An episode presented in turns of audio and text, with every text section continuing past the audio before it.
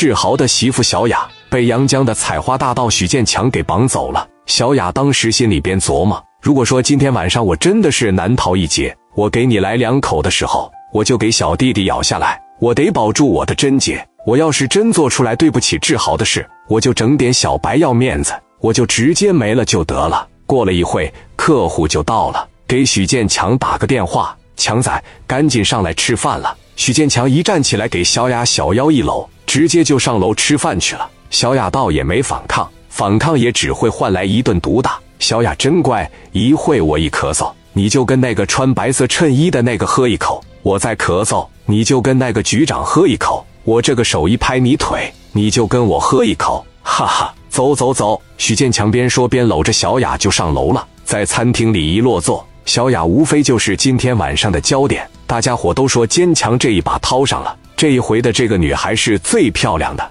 介绍一下吧，她叫小雅，今天下午从深圳过来的。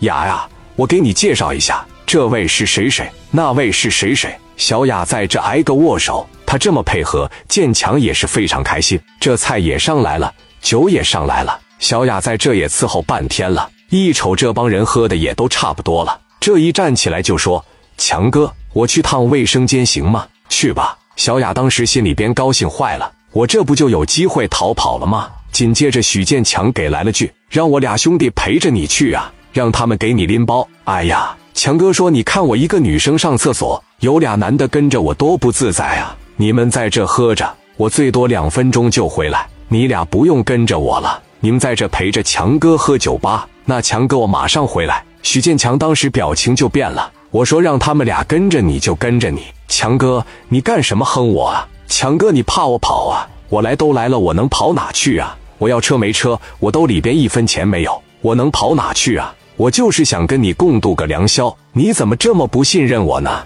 跟着吧，跟着吧，小雅。我不是怕你跑，这都是咱们正常操作。去吧，尽快回来，听着没？小雅一寻思，这真是跑不了啊！这一站起来，俩男的说：“走吧，姐。”小雅一看逃跑是不抱啥希望了，那就启动第二套计划吧。强行那啥我的时候，我就反抗；我趁你洗澡的时候，我就拿个剪子，我就扎你心脏上，或者我给你咬下来。上完厕所回来往这一坐，接着喝。好在这帮人还没有要走的意思。在这越喝越爱喝，在那吹牛逼。这个时候，小豪和江林他们就到了酒店楼下。小豪从车上一下来，从这个腰里面就要掏家伙事。江林说：“你先别掏家伙，咱们先整明白他们在哪个屋喝酒，我进去问一问。”江林来到前台就说了：“我问一下，许建强，强哥在哪个包房里面吃饭呢？强哥吃饭是不想被别人打扰的。你要没有预约的情况下，明天再来吧。我不能让你打扰强哥去啊。”